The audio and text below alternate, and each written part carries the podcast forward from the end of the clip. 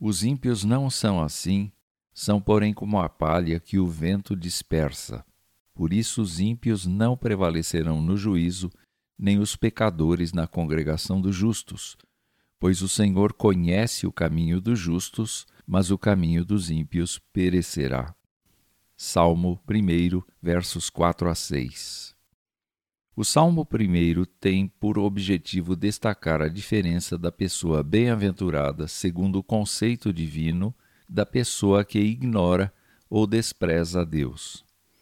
A esta altura da poesia, depois de ter dito que a pessoa bem-aventurada é como árvore plantada junto à corrente de águas, o poeta compara os ímpios à palha que o vento dispersa. A palha já fez parte de alguma planta. Atualmente está desconectada da planta e não recebe nenhum nutriente que a mantenha viva. É verdade que recebe o calor do sol, o sereno da noite, a água da chuva, mas isto não é suficiente para fazê-la voltar à vida. Há mais. A palha não tem mais um lugar de destino, porque o vento a carrega de um lado para o outro sem se importar com a altura que a ergue do chão e com a queda que lhe produz.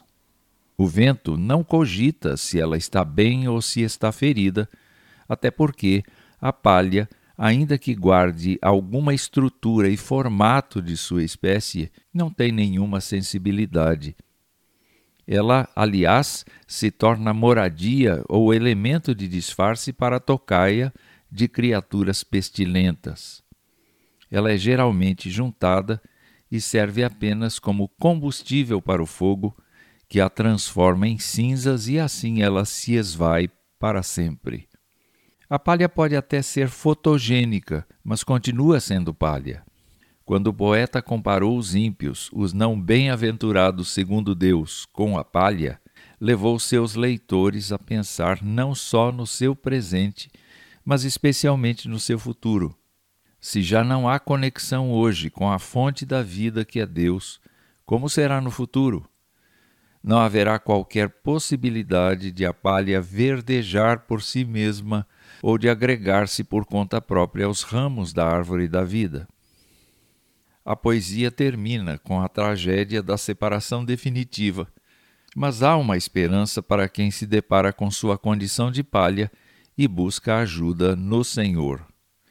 Somente ele que planta a árvore junto à corrente de águas é o que pode transformar palha em folhas verdes. Ele regenera a palha, lhe infunde uma nova vida e a mantém viva por meio de sua palavra viva, que é Jesus Cristo. E a todo que crê em Jesus, Deus concede vida abundante e eterna.